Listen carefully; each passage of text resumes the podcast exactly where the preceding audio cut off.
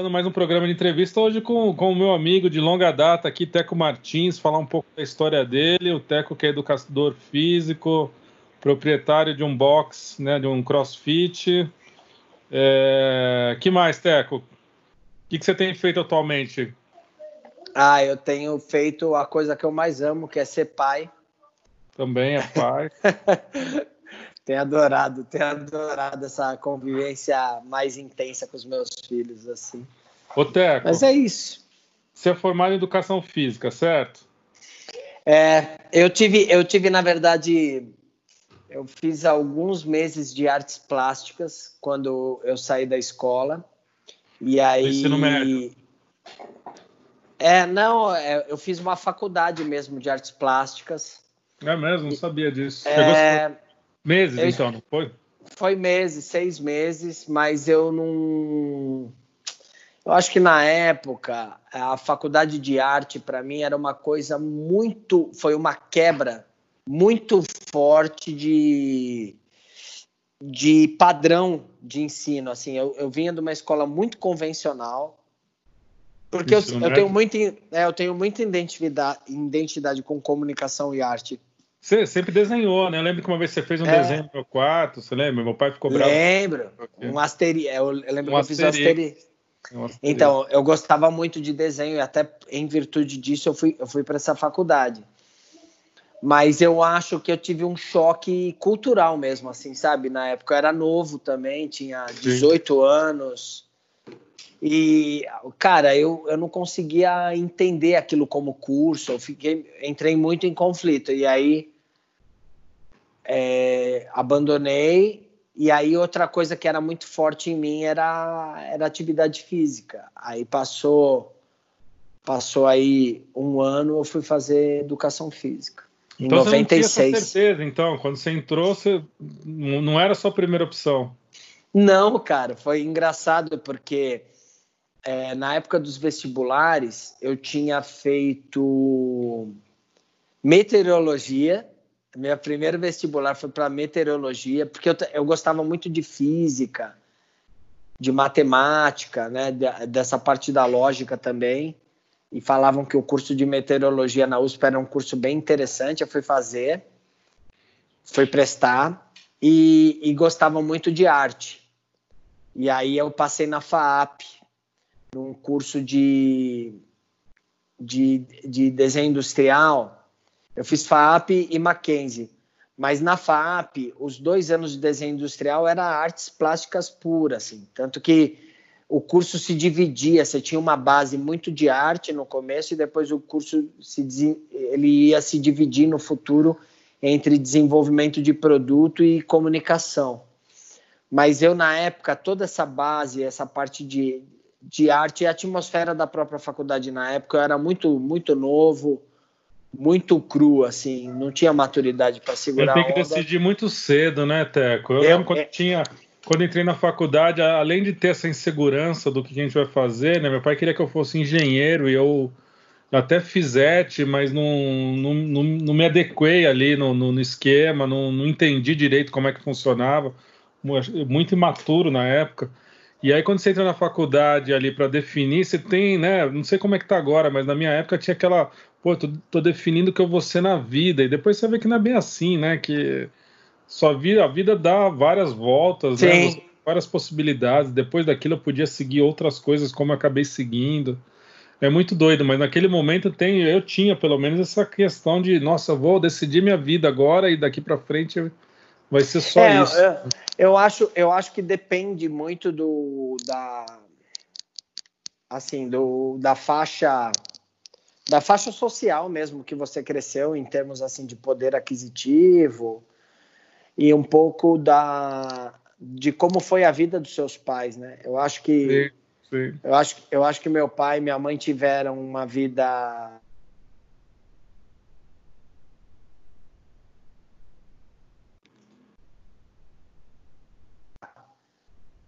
Deu uma eu caída aí. É, tava procurando network. Então, eu, eu vou estruturar bem meu filho né, você tá academicamente. Caiu, você tá pra, Para ele fazer um. É, É, então, eu acho que assim, meus pais tiveram uma vida muito difícil. Então, eu acho que enquanto crianças, né, enquanto filhos. Então, uma vez que eles foram pai, eu acho que eles tentaram ter uma, uma linha de condução totalmente diferente dos pais deles, né? De, uma projeção, né? Falar assim, não, cara, vou dar muito é, eu vou dar muito estudo para os meus filhos, vou preparar muito eles em termos de em termos acadêmicos mesmo, para terem um momento da vida melhor. Eu acho que é, tudo é válido, mas na, só que uma coisa que falta muitas vezes é a maturidade, né? A maturidade ela não se conquista dentro da escola, né? Ela se conquista com a quando você vai para a vida, né? Então eu acho que eu, eu acho sim que é muito cedo.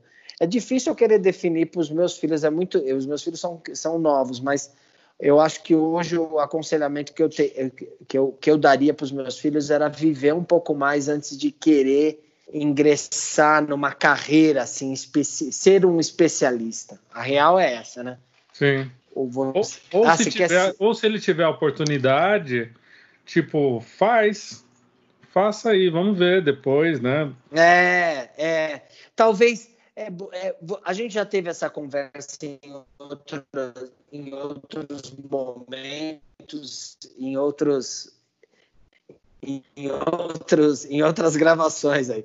Mas é verdade também, né? Você é esgotar o tema e viver, mas eu acho que a leveza do faz aí e, e, viva o tempo que for necessário. É difícil. A gente a, o peso de uma decisão que ia condenar a, a, a temática da tua vida toda né? Acho que tinha muito isso. Não, escolhe tal coisa porque é isso que você vai ser pro resto da tua vida. Né?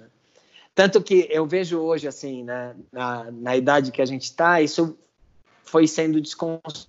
Mas ao longo da minha própria carreira como educador físico, todo o movimento que eu, que eu, que eu me interessava em fazer fora da minha área, as pessoas meio que queriam me trazer de volta para a área que eu estava. Pô, mas peraí, você não é educador físico? Entendeu? O que, que você está querendo falar de arte ou de comunicação, você é educador físico, vai fazer coisa de educação física, né? É, as pessoas acabam querendo te colocar naquele, naquele, naquela, naquele segmento, né? É Sendo é que a gente tem na área, assim. na área de comunicação, a gente tem, tem pessoas, né, apresentadores, repórteres. O jornalismo é mais complicado, mas você tem na área de entretenimento, enfim, é, você tem muita gente que é formada em outras áreas, que é engenheiro, que é biólogo, que é tudo menos formado na área de comunicação, né? Então, assim, é, é essa questão também de ah, você não é da área é muito relativa, né? Você Sim. tem pessoas que migraram de outras áreas para a comunicação. Sim, com certeza. Mas e aí, depois foi lá para educação física, falou é isso? É, não, é, então, eu tava. Aí eu tive esse um ano fazendo cursinho, trabalhando.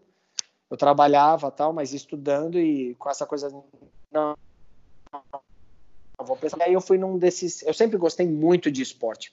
Sempre adorei praticar esporte, e não só esporte. Eu gostava de fazer atividade física, sabe? De correr, de treinar. Era uma coisa que eu tinha dentro de mim. Assim, eu tinha uma ligação forte com, com esse tipo de, de prática. E aí eu fui num encontro, num encontro, nesses encontros profissionais, né, que os cursinhos é, realizavam para você co conversar com profissionais de diferentes áreas. É. E cara, foi engraçado, porque eu tava lá e aí eu tava, eu continuava sem muita ideia do que fazer. E aí quando você não tem muita ideia do que fazer, um dos cursos que todo mundo fala para você fazer é administração, né, Sim. né, cara? Ah, vai vai fazer administração, né? Tipo, você não sabe o que você vai fazer, mas pelo menos a administração vai ter aplicabilidade para um monte de coisa. Acho que faz sentido. E aí eu, assim, né? E aí vi um, um educador físico sentado sozinho numa cadeira. O cara, educação física, o cara, tipo, com o jornal lendo. Tipo, ninguém ia conversar com o cara. E aí eu falei, cara, puta, esporte. Eu fui com um papo assim de mais de uma hora com esse professor, eu nem lembro o nome dele. E foi um papo legal, cara. Tipo, foi um papo, ele falou do curso, que o curso era muito legal, e, e isso se confirmou porque eu amei fazer educação física, cara. foi uma, uma época da minha vida muito saudosa, assim, foi muito legal o curso. E ele falou do curso, ele falou da profissão, ele foi muito realista com a profissão. Tipo, cara, você vai ser isso tal. E eu acho que o que ele falou se confirmou e, é, e até hoje é assim, né? Algumas coisas assim. Mas, cara, valeu. E, e aí de lá eu saí muito convencido. Eu falei, pai, eu vou fazer educação física. E aí, lógico, a preocupação de um pai, tipo, que é super real, tipo, cara, mas é uma profissão, você com 50, 60 anos. Seu pai faz é que... o quê, Teco? Cara, meu pai, meu pai, ele foi, vai, ele é um profissional autônomo, então ele teve uma trajetória de, de vida toda autônoma, né? Ele foi ele, ele é imigrante, né? ele é português, trabalhou na feira, foi caminhoneiro. Aí ele teve, aí ele, ele teve um momento que ele, ele, ele trabalhava com captação de ele trabalhava com derivados de, de petróleo, vai com comercialização de resíduos. E aí foi uma época muito boa para ele. Aí ele teve umas tentativas de ter alguns negócios que não deu certo, mas ele sempre, ele sempre foi um cara autônomo que, que, que trabalhou mais nessa área dos do empreendendo, né? De... É, é, ele foi trabalhou muito com esse segmento comercial da comercialização desses da, desses químicos derivados de petróleo. Tá. Aí hoje em dia ele tem 70 anos ele é presidente de uma casa asilar, que é uma entidade filantrópica, que é, na verdade, minha mãe dedicou a vida dela para esse trabalho, meu pai até em memória da minha mãe, assim que minha mãe faleceu, assumiu, né, esse trabalho, e ele tem um negócio um, um, business dele de captação de resíduo, cara, resíduo químico, assim, é um negócio é um negócio que ele toca, que dá uma grana para ele, que eu acho que ele não tem tanto interesse, mas se ele tivesse interesse de empreender nesse negócio, ele ia se dar bem. É que eu acho que a energia dele está muito no terceiro setor mesmo, na filantropia. Eu acho que é isso. Os e filhos ele, já estão lá. E ele, ele queria que você fosse o quê? Ele tinha essa coisa? Oh, você vai faz essa faculdade, faz aquela. Eu, eu acho que ele tinha muito essa questão de eu, de eu, de eu primeiro de eu ter um curso, de eu estudar, que era uma coisa que ele não teve. Então, eu acho que ele tinha muito essa questão assim de, não, cara, você tem que fazer uma faculdade, você tem que estudar. É, eu me pós-graduei, então ele é um cara que me incentivou muito, assim, ele fez muito, ele, ele ralou muito para pagar meus estudos. É, eu estava falando justamente isso, assim, acho que meu pai meu pai tinha esse, essa intenção, esse desejo muito claro de, de, de fazer com que todos os filhos tivessem a oportunidade que ele não teve de estudar. Eu acho que ele enxergou isso como, a, como, como o, que ele, o que ele deveria fazer, né, para os filhos. Mas, eu, mas não e, teve e, nenhuma coisa nessa, nessa, ah, faz isso, faz aquilo. Não, eu acho que ah, eu já vi. Eu, eu cheguei a ver, mas não, não era uma coisa que tinha peso, assim. A, eles, a gente teve uma educação muito, uma relação muito maneira com eles, assim, tipo bacana.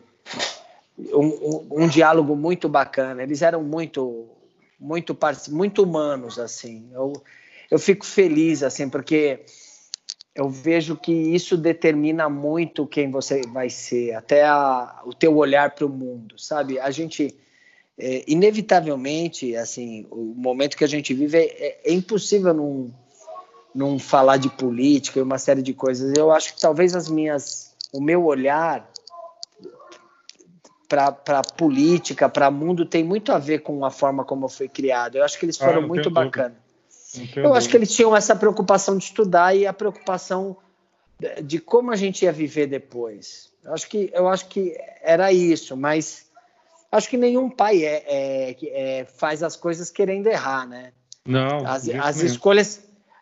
E eu tenho certeza que eu, eu, agora devo estar cometendo vários erros para os adultos que os meus filhos vão ser, né?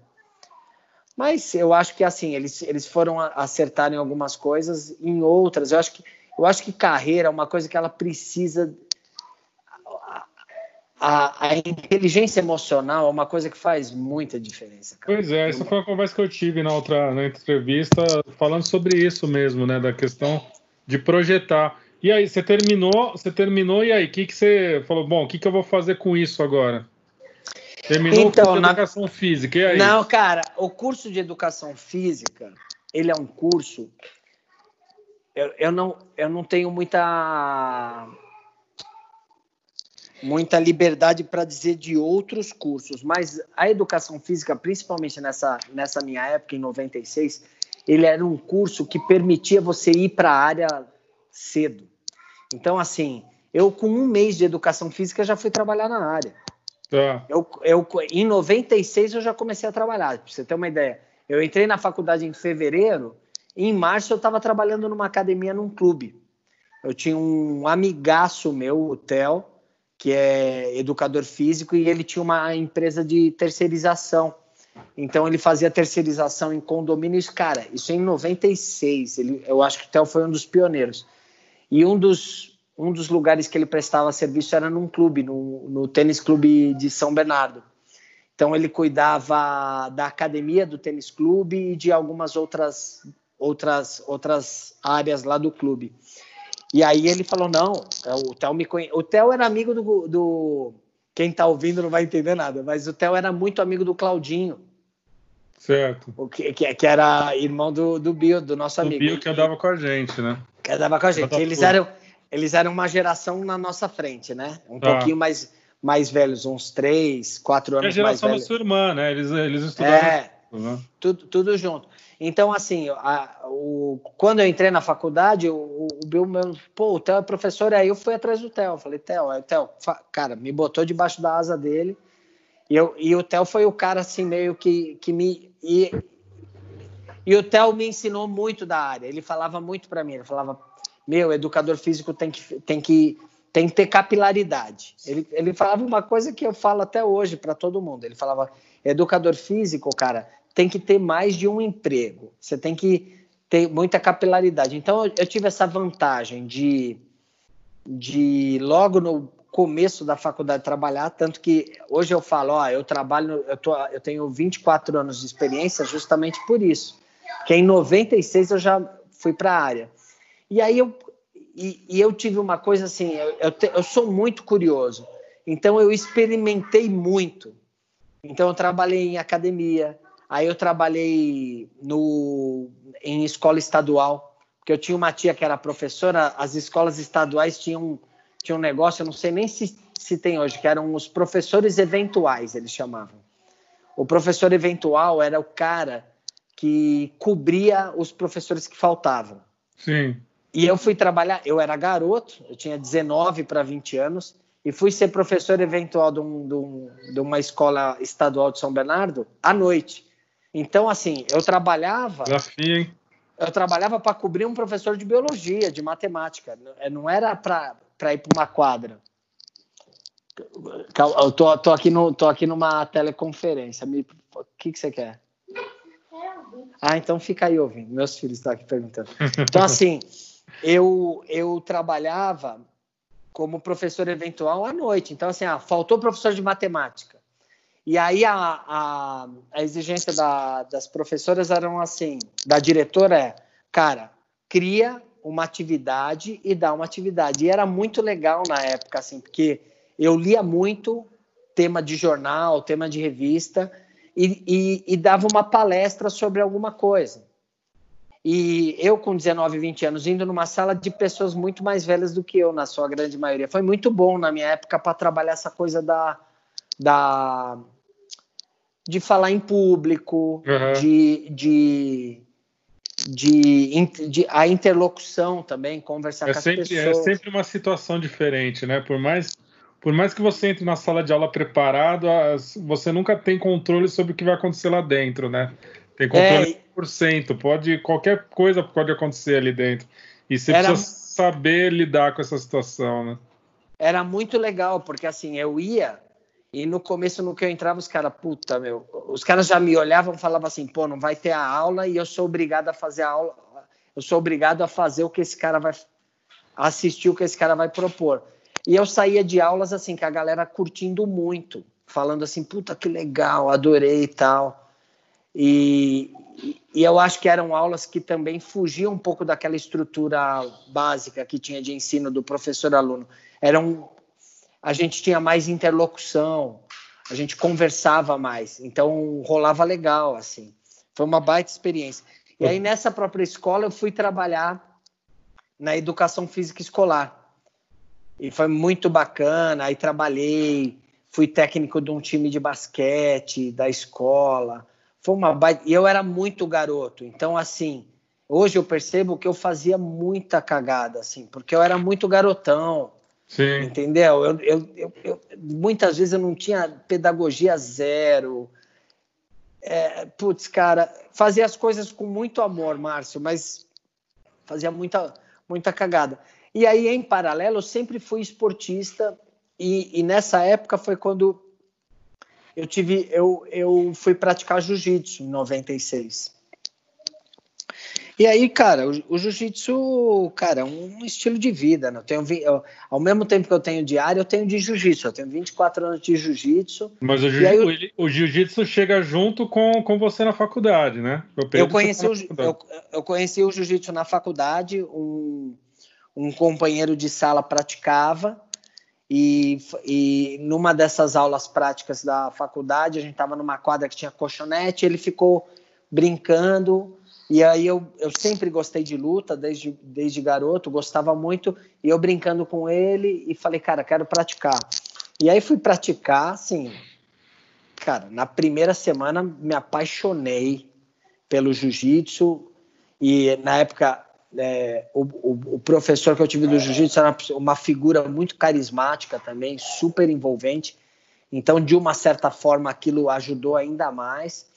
E aí foi. Então, inevitavelmente, o jiu-jitsu como esporte, ele foi também sendo uma educação paralela com a faculdade, porque aí eu fui ser atleta, eu competi. Você deu aula de jiu-jitsu? Dei aula, dei muita aula de jiu-jitsu, particular, aula em grupo.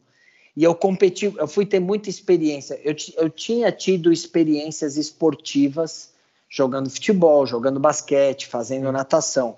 Mas o jiu-jitsu eu tive experiências esportivas mais mais fortes, assim, mais é, e num nível mais elevado, assim, é, lutei campeonato mundial de jiu-jitsu, lutei campeonato brasileiro, é, tinha uma eu tinha uma agenda mais assim, eu, eu pude experimentar uma, uma atmosfera de atleta, entendeu? Então foi, foi fantástico, foi muito legal.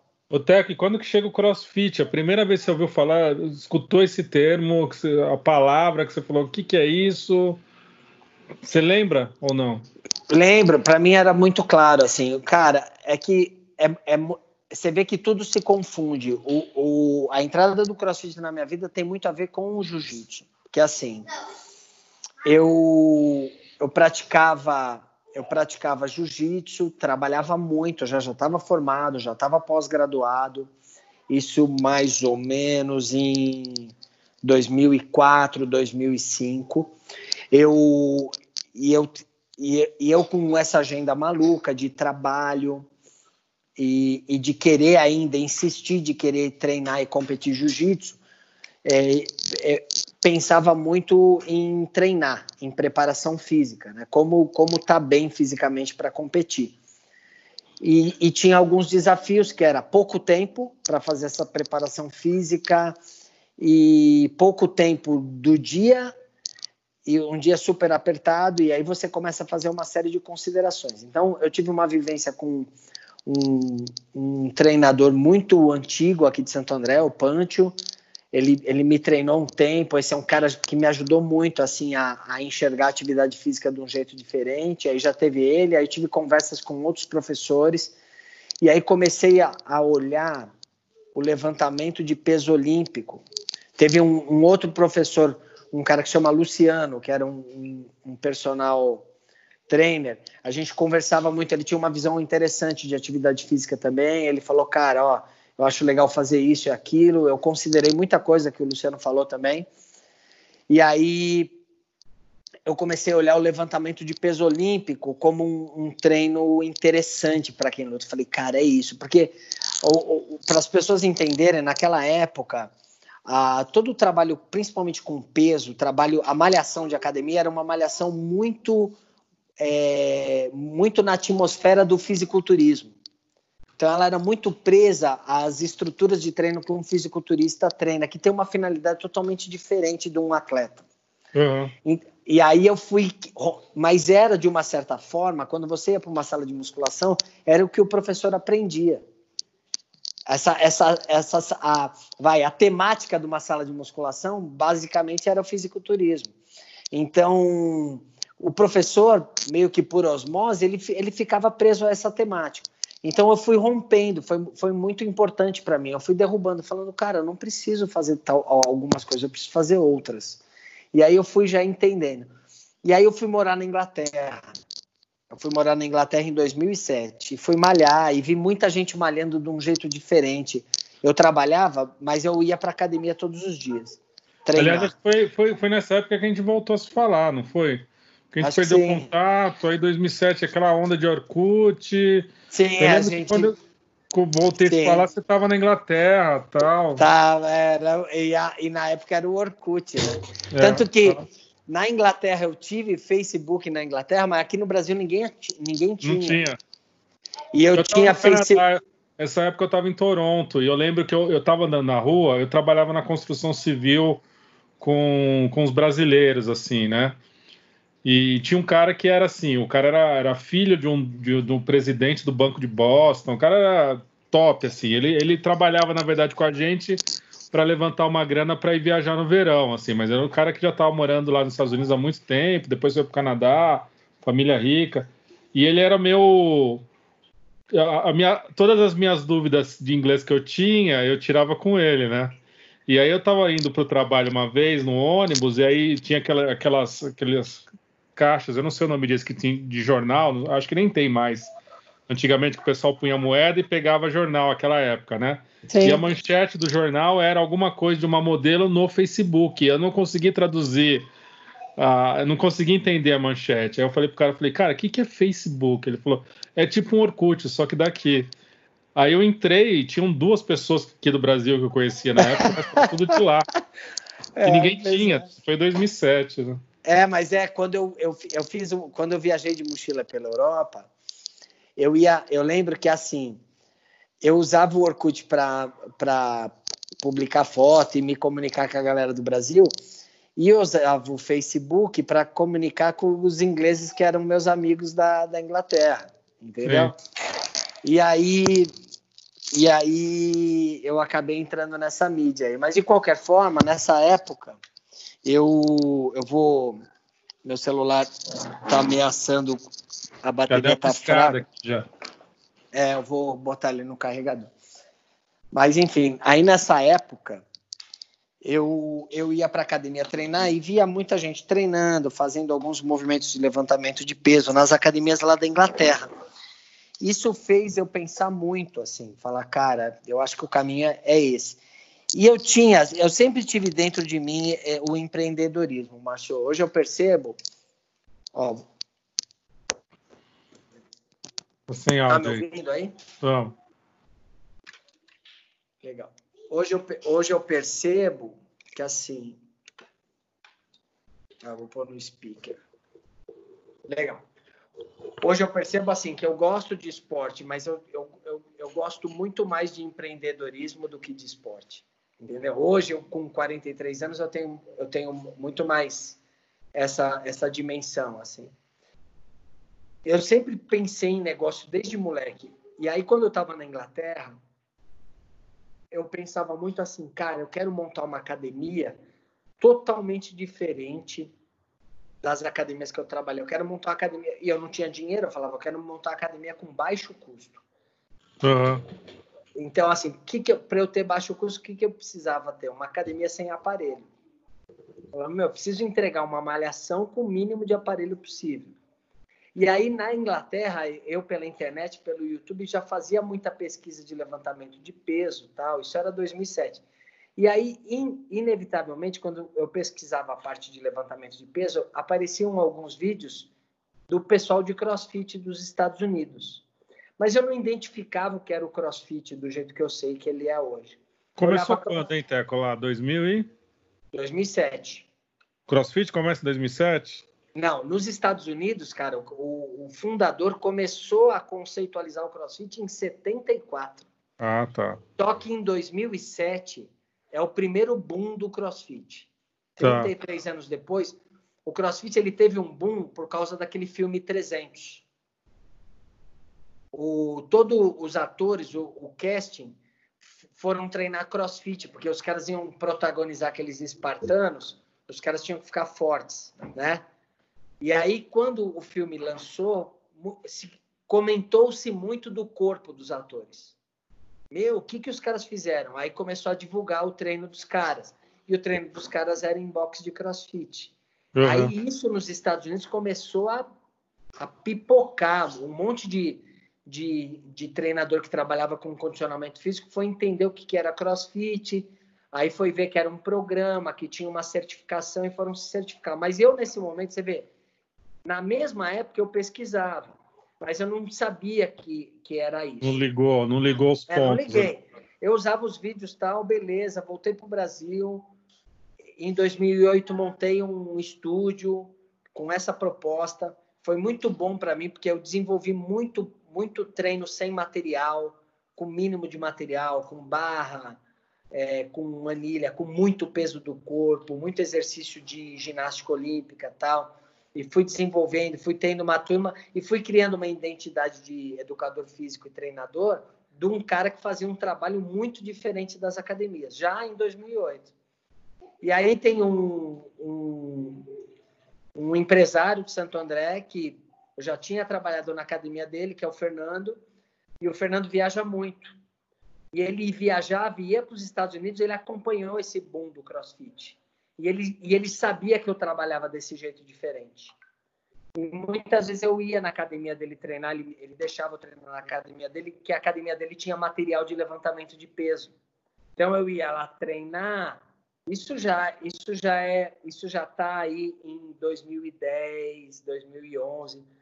Eu ia Sim. lá treinar para poder treinar com aquelas barras olímpicas tal. E tinha muito, muito, muito professor muito professor que via eu treinando perguntava o que o, o perguntava assim cara o que, você está fazendo tal e o Fernando meio que foi insistente comigo ele teco cara eu estou pensando em montar uma CrossFit não tem. Aí teve a primeira CrossFit do Brasil em São Paulo. Aí o Fernando foi lá conhecer fez aula. Ele falou cara não tem CrossFit só tem essa vamos montar a gente vai ser pioneiro tal. E eu era um pouco resistente, porque eu achava, eu sem conhecer, aquela coisa de quem não é o preconceito de quem não conhece, eu achava que era um programa que ia me engessar, que ia falar, ó, você vai dar esse treino desse jeito, assim, entendeu? Eu tinha uma ideia do negócio que não é.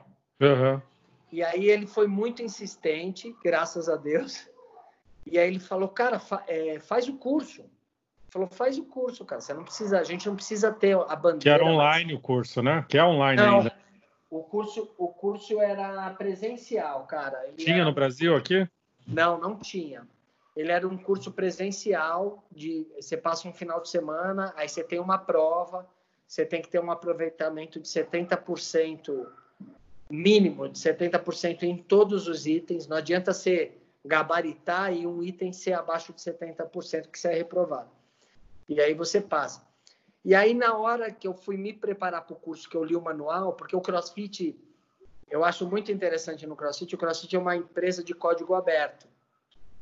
Então, todo o conteúdo do CrossFit, ele é... Aberto. Principalmente, tipo, principalmente o tronco, o conteúdo conceitual, ele é de código aberto, ele é livre, qualquer um tem acesso. E aí, no que eu fui ler o manual, me bateu uma baita empatia, porque eu falei assim, cara, é o jeito que eu enxergo a atividade física. O que esse cara está falando de preparação física, o olhar que ele tem para as pessoas que ele trabalha, é o olhar que eu tenho para os meus alunos. E você chegou a fazer esse, esse teste? Foi para lá ou não?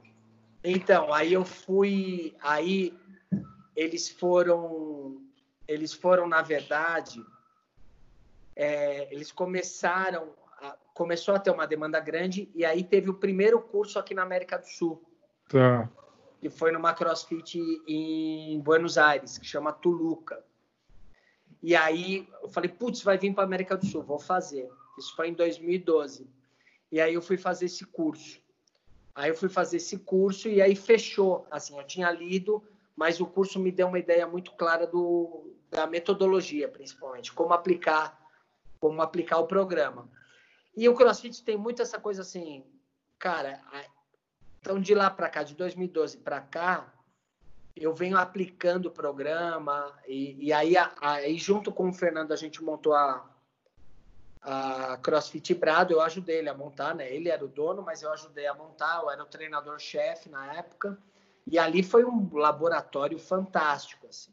Porque também naquela época, isso foi de encontro com uma decisão profissional minha também. Sim. Eu era personal trainer, eu estava muito bem como personal trainer. Eu, eu, assim, eu, eu falo direto para professores eu ganhava o que eu ganho, o que eu ganho hoje como personal trainer. Então, assim, não foi, eu, eu abri mão e assim, e como personal trainer eu trabalhava assim metade do que eu trabalho hoje e me estressava metade do que eu me estresso hoje. Mas na época eu tomei essa decisão porque eu queria ter um trabalho de abrangência maior. Eu falei, cara, eu preciso trabalhar com mais pessoas. Você sabe que naquela época foi, foi inclusive a época que a gente voltou a se falar, porque você trabalhava, eu trabalhava no, no Senac, Sim. que ficava ali perto, lá no Pereira Barreto, e aí na hora de intervalo, às vezes eu subia, ia lá conversar com você, a gente ficava conversando. Gente e eu acho que eu nunca te contei isso, eu, eu ficava amarradão, falava, pô, eu quero treinar, isso deve ser muito legal fazer crossfit. É, mas eu, eu lembro muito olhando. disso.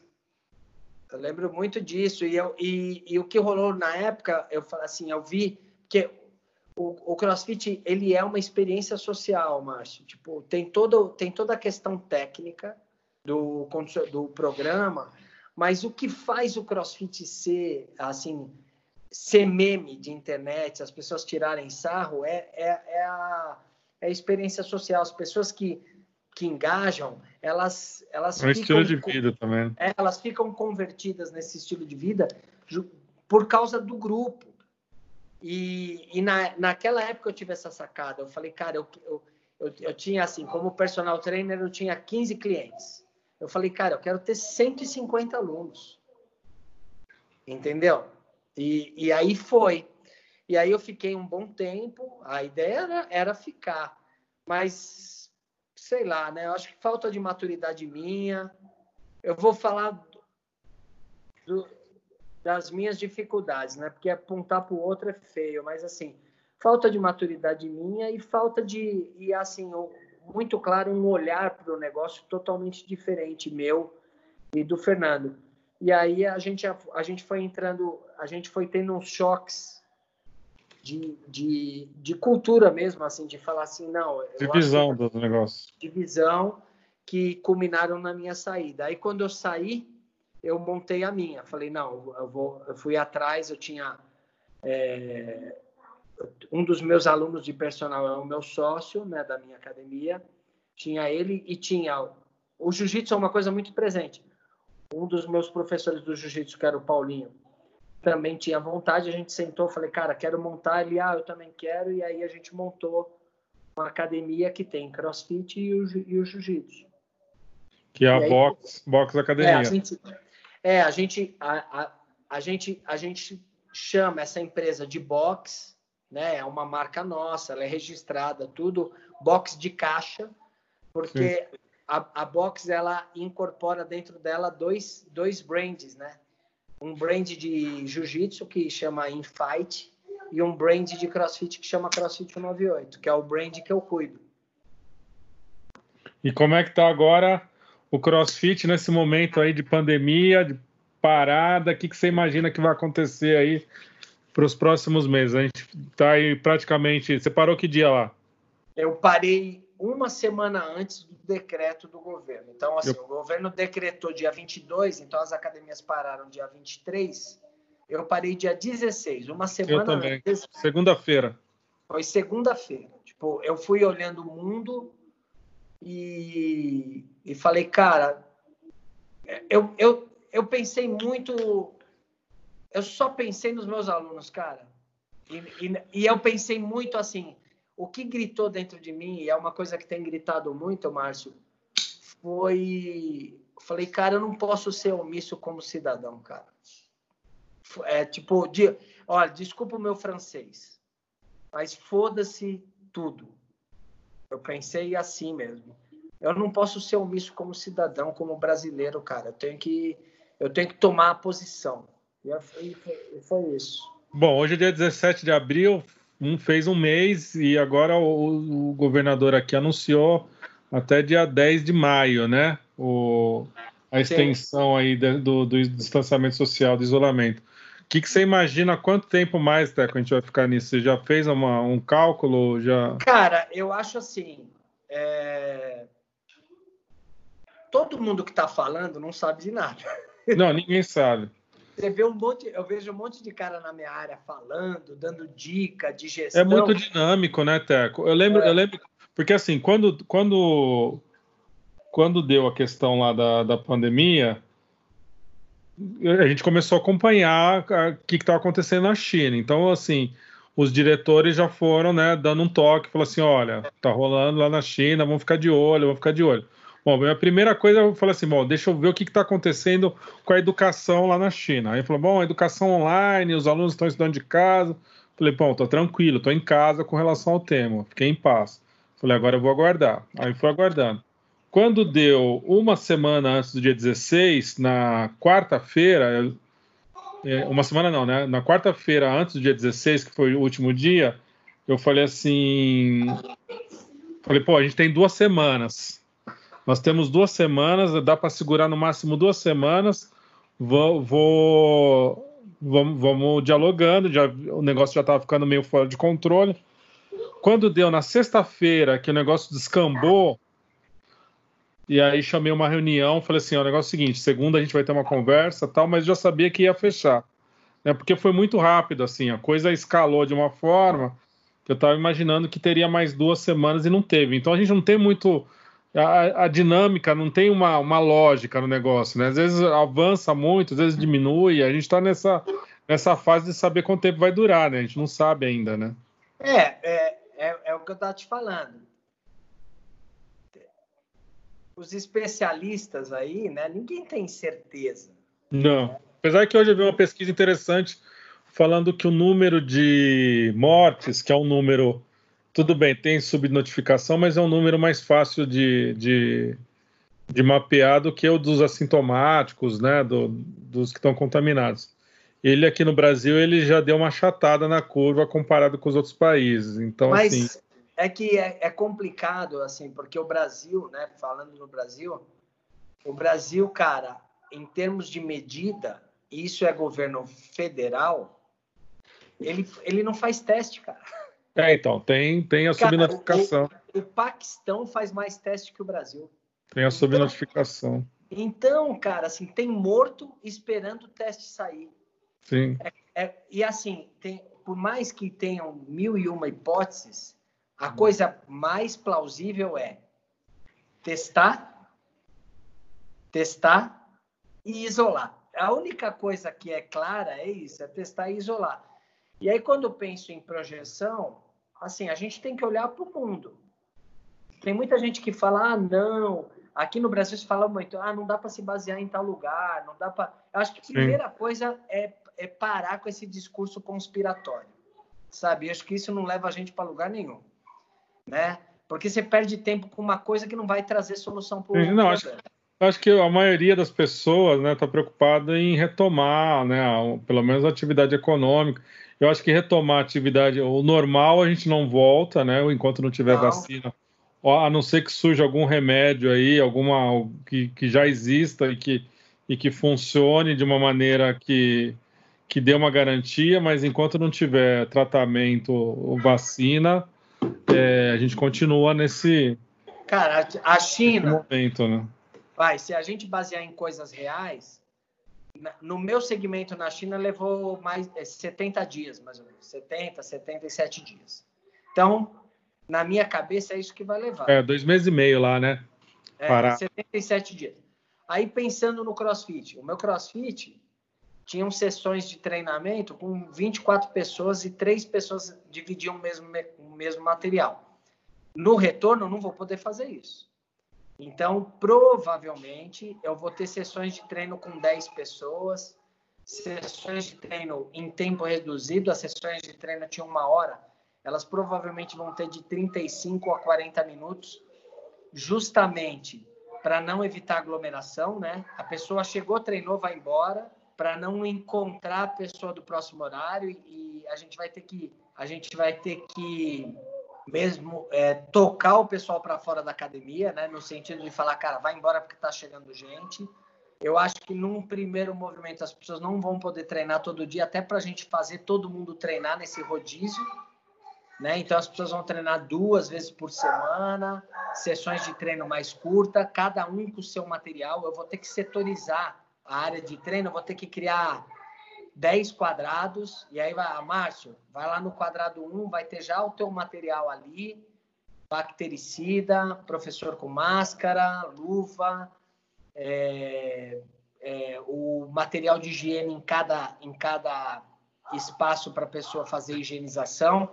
Eu acho que se a gente, a, a gente começar, a, tem até uma universidade em Minas que está fazendo uma, um estudo de criar um teste barato, eu acho que não é má ideia se, se a viabilidade do teste começar a ser, ser aumentar, a pedir para os alunos a fazerem o teste, falar, ó, faz o seu teste aí, apesar que isso ainda é muito incerto, né? Eles ainda não sabem se a pessoa Sim. pode pegar o, o, o Covid novamente, né? E aí derruba um pouco aquela teoria da imunidade de rebanho, né? É, mas assim, eu acho que a gente vai ter umas medidas. O jiu-jitsu, quem cuida é meu sócio, mas eu acho que o jiu-jitsu vai ter que reduzir o número de alunos por sessão. O jiu-jitsu você roda muito parceiro de treino, né? Então, às vezes, no mesmo treino, você treina com seis, sete pessoas. Talvez você tenha que treinar com um, dois no máximo. Acho que o jiu-jitsu vale muito a pena fazer teste, porque é um esporte que tem muito contato. Então, eu acho que são os enfrentamentos que a gente vai ter e a ideia é clara que o nosso negócio pode fechar. Isso é uma coisa é uma coisa que eu trabalho. Pode acontecer dependendo do período, porque assim eu tô eu tô com um discurso do que das medidas que eu tenho que tomar, ok. Só que eu não sei ao certo quando eu vou poder voltar. Outra, outra coisa, eu não sei ao certo como vai estar o mercado.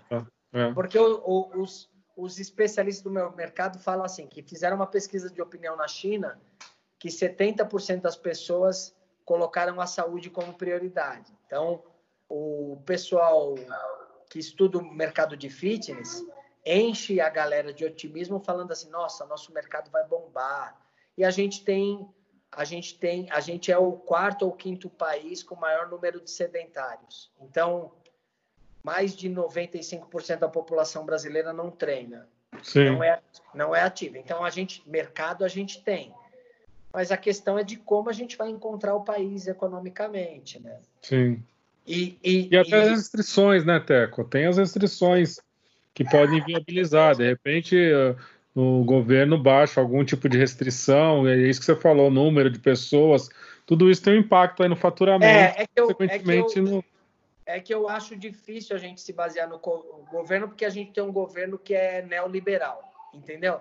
Que é um governo que tem uma temática de, de que o Estado não tem que ajudar ninguém, entendeu? Mas o, o governo estadual tem uma, já tem passado algumas diretrizes, inclusive para mercados, por exemplo, fechando o mercado, que não está cumprindo as regras.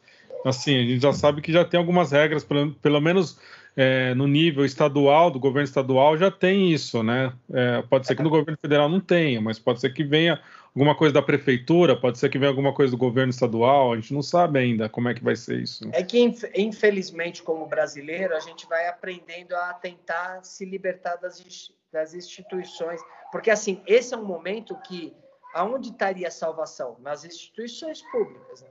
Tipo assim, se a gente se a gente olhar alguns, algumas coisas da história do mundo, por exemplo, você olhar o enfrentamento da Inglaterra na Segunda Guerra Mundial, foi, foi país, a instituição começou a, a garantir que o mercado se, se mantesse de pé. Né? Hoje mesmo, é, por conta do Covid, eles estão tentando, eles estão injetando dinheiro para as empresas não terem as demissões. Então, eles estão pagando parte desses salários, que é uma prática que a gente não tem aqui. Né? O desespero até do nosso presidente para voltar ao mercado é justamente esse, né? porque ele sabe que o, a, a, a narrativa do, do, da gestão dele não é uma. Ele não, ele não vai ter essa atuação. Então, ele quer terceirizar essa atuação para o empresariado. Né?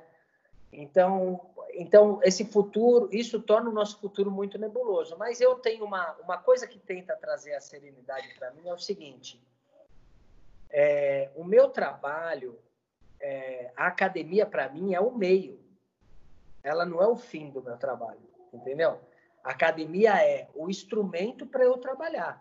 Agora, isso pode se manifestar de diferentes maneiras, como já tem se manifestado, né, Márcio? Tipo, eu tenho feito campanhas diárias de atividade física na internet, é, tenho produzido conteúdo. Então, eu, te, eu, eu estou muito ativo profissionalmente, muito mais do que eu imaginei que estaria. Tem dias assim que tem dias que eu fico tão mergulhado na, nas ações que eu faço profissional que às vezes eu esqueço até de comer. Eu falo, meu, não almocei hoje.